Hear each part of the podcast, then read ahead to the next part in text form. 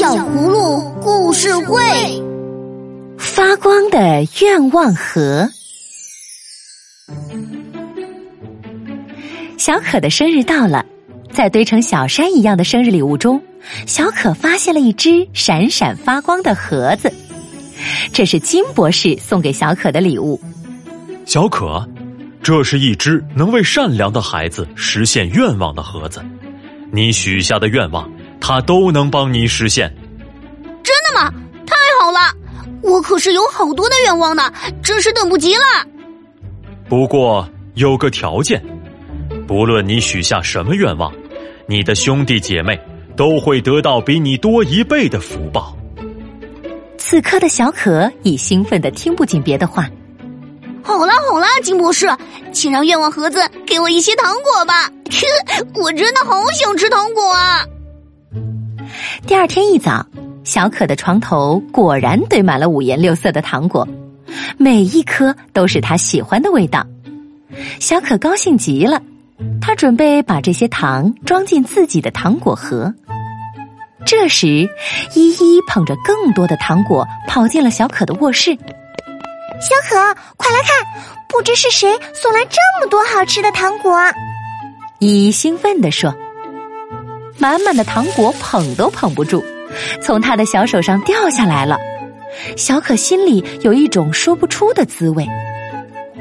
于是，小可悄悄对盒子许下了第二个愿望：“盒子，盒子，让我跑得更快吧！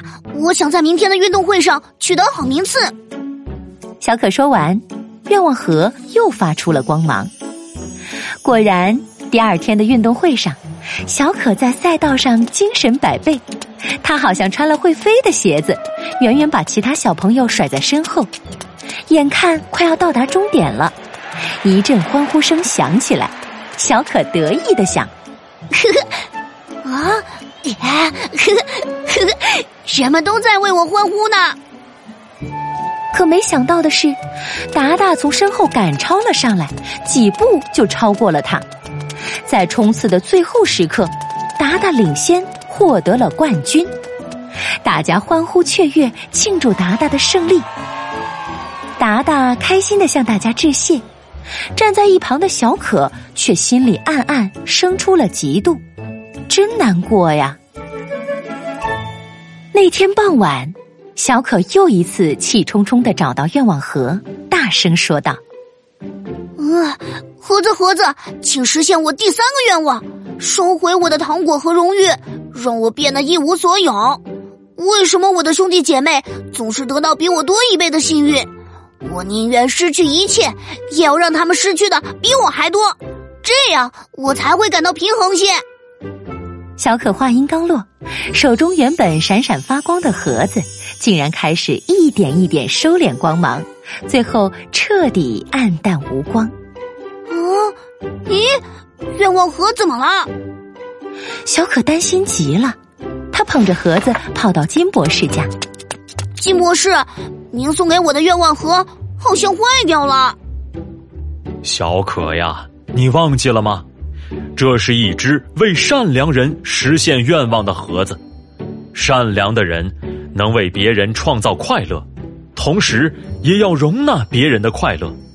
可是现在的你，见到别人比自己优越就难过的要命，嫉妒占据了你的内心，怎么能算得上善良呢？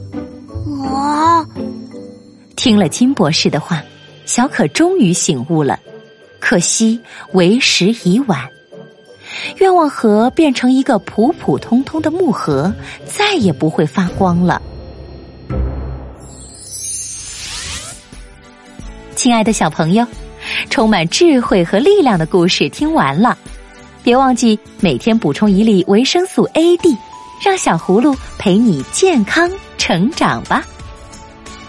或许世界上根本没有可以为善良人实现愿望的盒子，但善良的人。本身就自带光芒，他们不仅可以为自己创造价值，还能在困难时为别人带去希望。你愿意做一个善良的孩子吗？